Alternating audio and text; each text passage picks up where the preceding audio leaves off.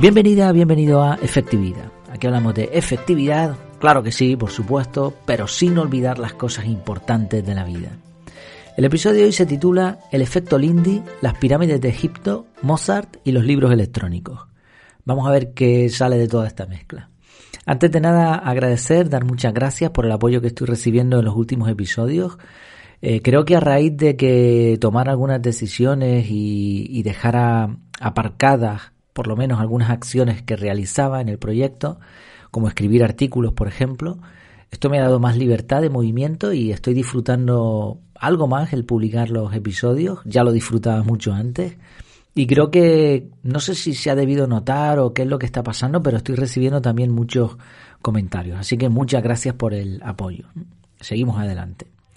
Bueno, en cuanto al tema de hoy, una pregunta para empezar. ¿Te gustaría predecir el futuro? Esto estaría genial, pero lo cierto es que rara vez se consigue.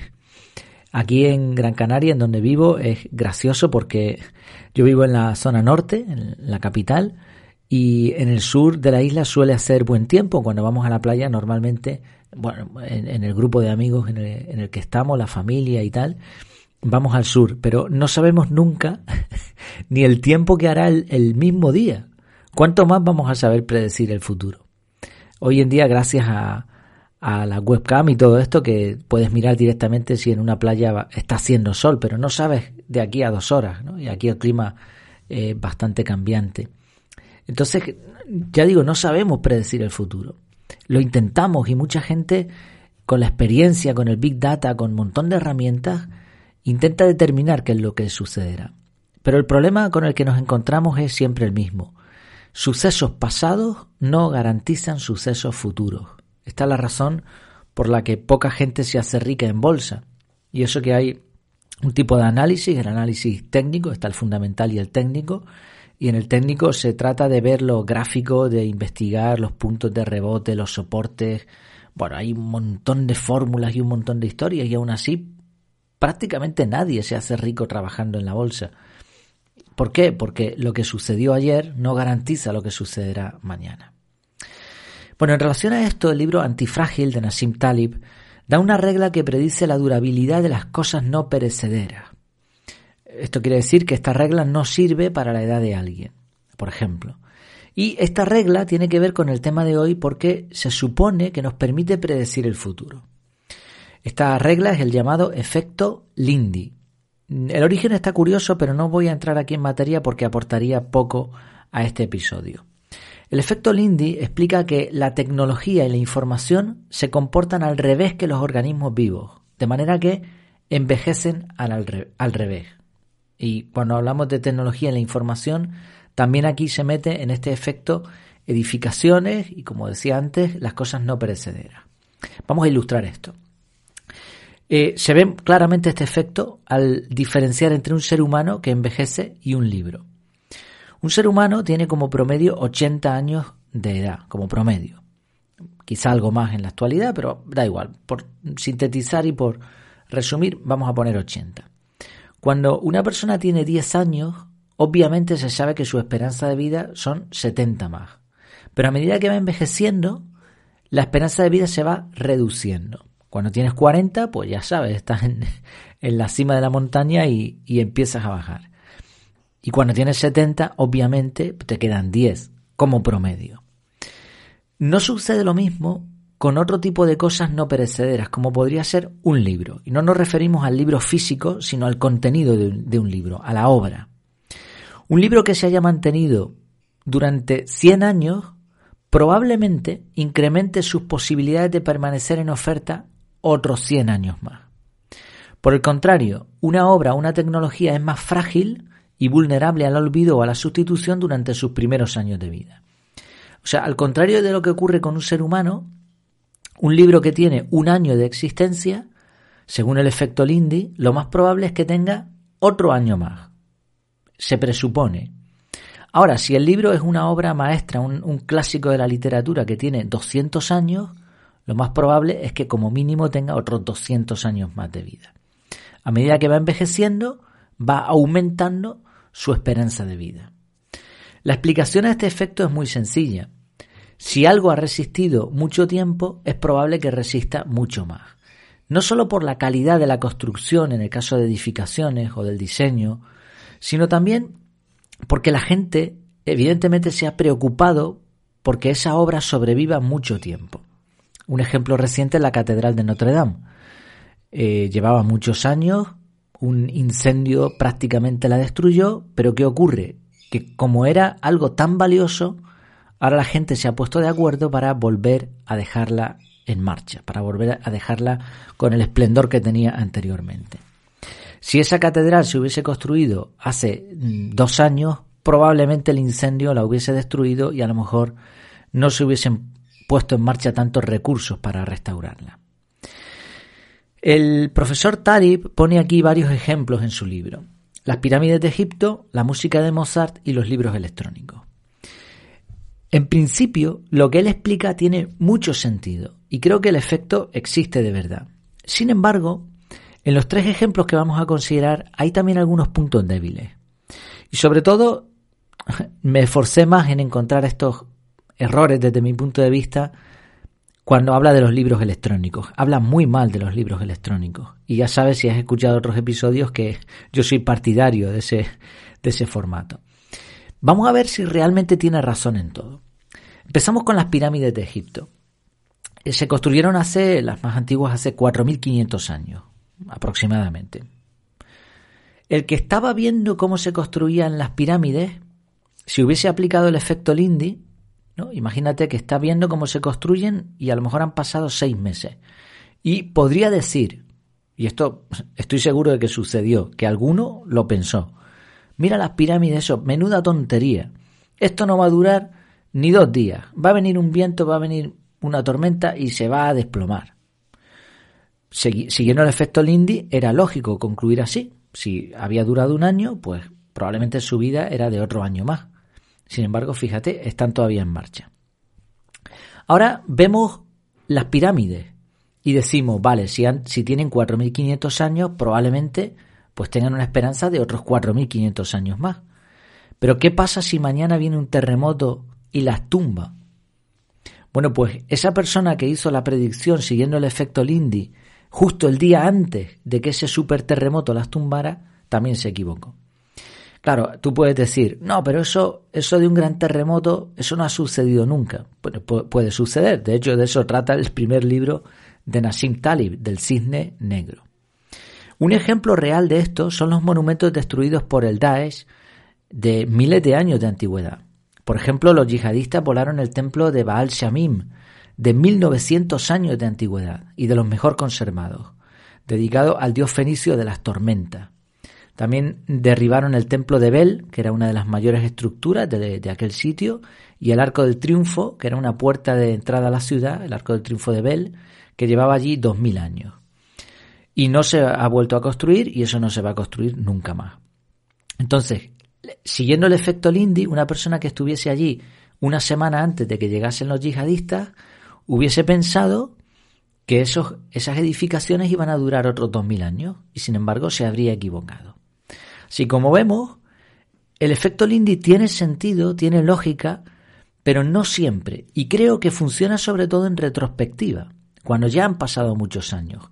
Ahora podemos decir que las pirámides de Egipto han durado tantos años, pero no lo podemos decir en el futuro, porque no podemos decir lo que pasa en el futuro, mejor dicho, porque realmente eso no lo sabe nadie. Entonces, ¿que hay probabilidades que, que tiene sentido? Sí, pero no siempre tiene por qué acertar. Segundo ejemplo, la música de Mozart. Él dice que eh, esa música ha permanecido durante un montón de años y que obviamente va a durar muchos años más. Y aquí me voy a centrar en otra parte del efecto Lindy, que es el formato, la calidad y el soporte. Mm, creo que el, el por qué la gente escucha música de Mozart hoy en día no es tanto porque sea un clásico o porque lleve muchos años, sino porque hay algunas canciones, y, recalco, algunas canciones de Mozart que son muy bonitas, están muy bien hechas y por lo tanto se han seguido escuchando. En realidad Mozart compuso 626 eh, canciones, según algunos cálculos, pero solo vas a poder recordar unas cuantas. Y si no, haz el intento ahora mismo a ver si te acuerdas de alguna. Y no puedes oír a Mozart, solo puedes oír su obra interpretada por otras personas. ¿Y por qué puedes oír eso? Porque desde que se puede guardar la música en un pentagrama o el sonido en un MP3, todo eso va a seguir estando eternamente. Y realmente no va a desaparecer, no por el efecto Lindy, de que cuanto más tiempo sobreviva, más tiempo podrá sobrevivir en un futuro, sino porque mm, a menos que venga un radical contrario a la música y destruya todos los soportes electrónicos que existen ahora mismo, eso se va a mantener.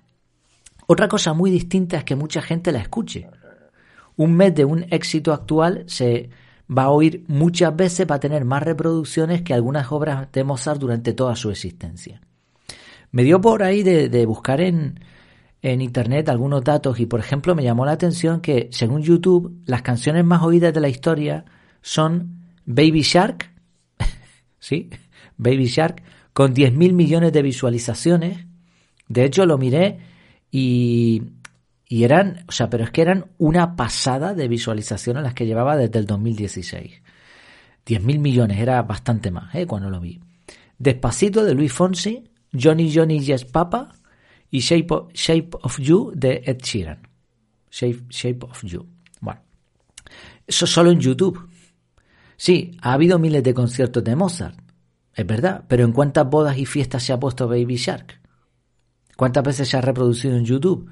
Claro, en este caso sí, es verdad que algunas canciones de Mozart han sobrevivido muchos años y se siguen escuchando, pero realmente es irrisorio comparado con la música que se escucha hoy en día. Entonces, aunque la música de Mozart sea de algo más de 200 años, es fácil llegar a la conclusión de que si el mundo no cambia, lo vamos a seguir escuchando no 200, sino si el, si el mundo no, no cambia, ¿eh? si el sistema tal y como eh, lo conocemos dura mucho tiempo, que yo no lo creo ni muchísimo menos, pero si así fuera, seguiríamos escuchando a Mozart miles de años, pero con muy poco éxito comercial. El último ejemplo es el del libro electrónico. Él critica el libro electrónico varias veces en su libro. Es una paradoja porque yo lo estoy leyendo en el móvil, pero bueno. Y él alega que lo que discutamos sobre el libro electrónico le importa poco a la realidad, porque al final la realidad va a su aire y las cosas quedan demostradas con el tiempo. Bien, pues vamos a hablar del tiempo y del efecto Lindy con respecto al libro electrónico. Si nos vamos atrás en el tiempo, hay que recordar que las primeras escrituras fueron en piedra.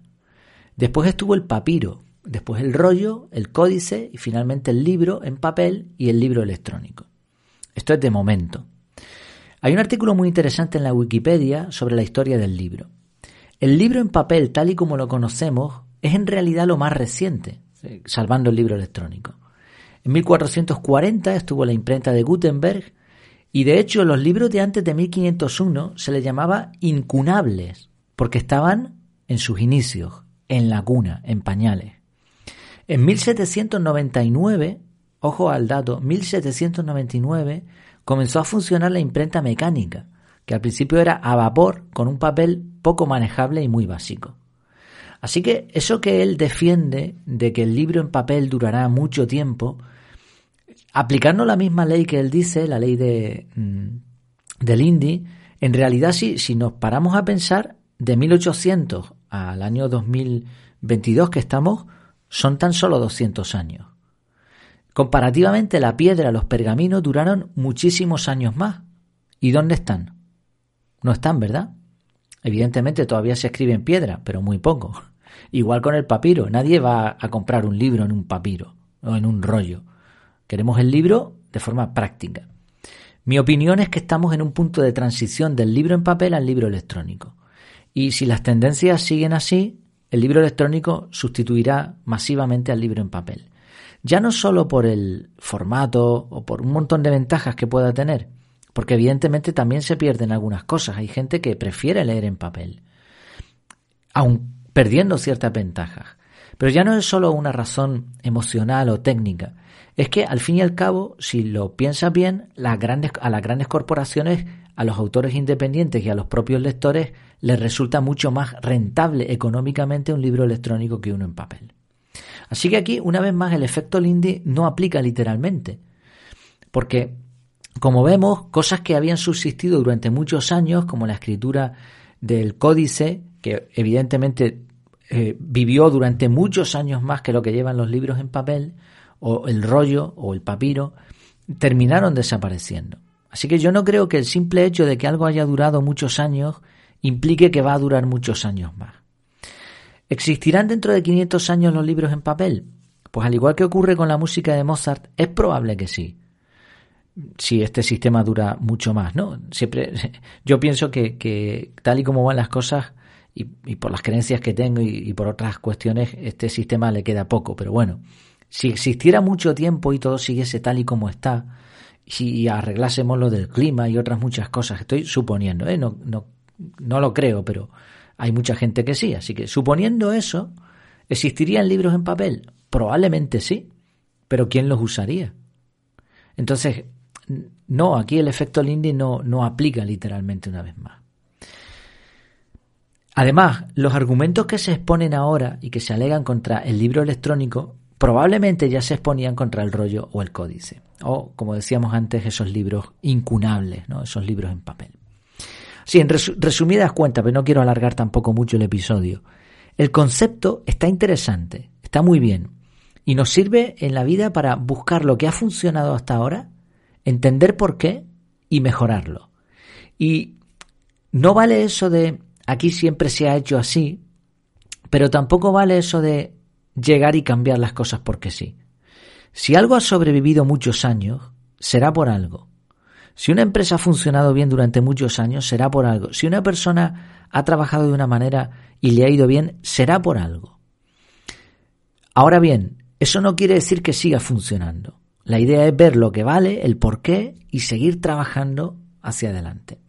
Por eso yo no creo que haya que construir como las pirámides, no es un método desde luego rentable para una tumba unas cuantas tumbas hacer ese monumento ni es eficiente, ni, ni, tiene sentido, ni el mundo ha cambiado mucho, ¿no?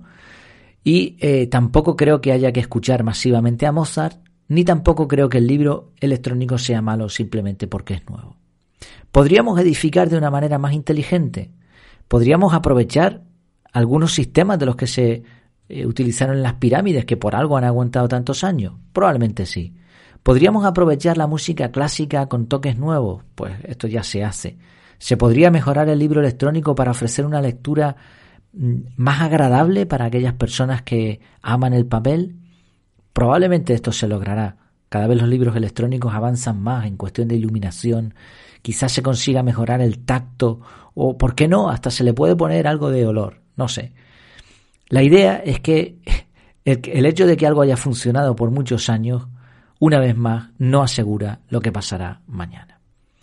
Es un tema interesante y por supuesto debatible, así que te invito a que en el canal de Telegram o también en efectividad.es barra contactar sigamos con la conversación. Como has podido notar en los últimos episodios, me está gustando mucho el libro de Nassim Talib, aunque hay dos o tres cosillas con las que no estoy del todo de acuerdo, de acuerdo, y esta era una de ellas que quería traer al podcast. Muchas gracias por tu tiempo, por tu atención y hasta la próxima.